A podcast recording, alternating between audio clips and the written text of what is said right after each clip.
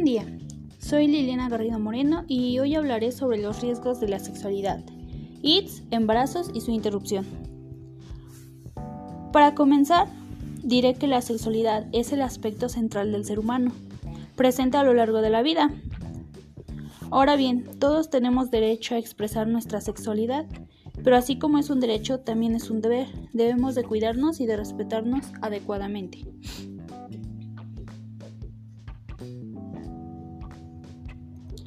El primer punto a tratar son las ITS. Estas son las infecciones de transmisión sexual. Estas no siempre se presentan con síntomas y si se presentan pueden ser muy leves. Es muy posible tener una infección y no saberlo, pero aún así esto es transferible.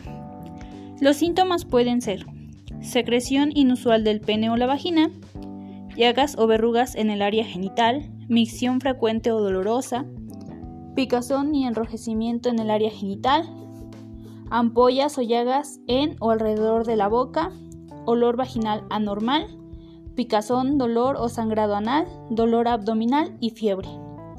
Existen aproximadamente 20 tipos de infecciones de transmisión sexual, pero las más comunes son clamidia, herpes genital, gonorrea, VIH-Sida, BPH, ladillas, sífilis y tricomoniasis. Para diagnosticar las ITS es recomendable acudir con un profesional de la salud y remitirse a pruebas.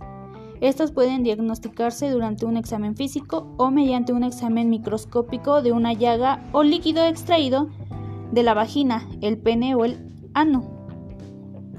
Una vez que ya es diagnosticado, lo más correcto es iniciar con el uso de, la, de los antibióticos para tratar las ITS que son causadas por, bacterias o parásitos. Y para las ITS causadas por virus no existe cura, pero se pueden ocupar tratamientos para mejorar la calidad de vida. Por otro lado, sabemos que podemos prevenir las infecciones de transmisión sexual con el uso correcto de métodos anticonceptivos. El punto número 2 es el embarazo y su interrupción. Al hablar de interrupción nos referimos al aborto. Esto puede producirse de manera espontánea. Esto es cuando se detiene naturalmente el desarrollo del embrión o el feto. O puede ser inducida. Esta forma es provocada por diversos procedimientos.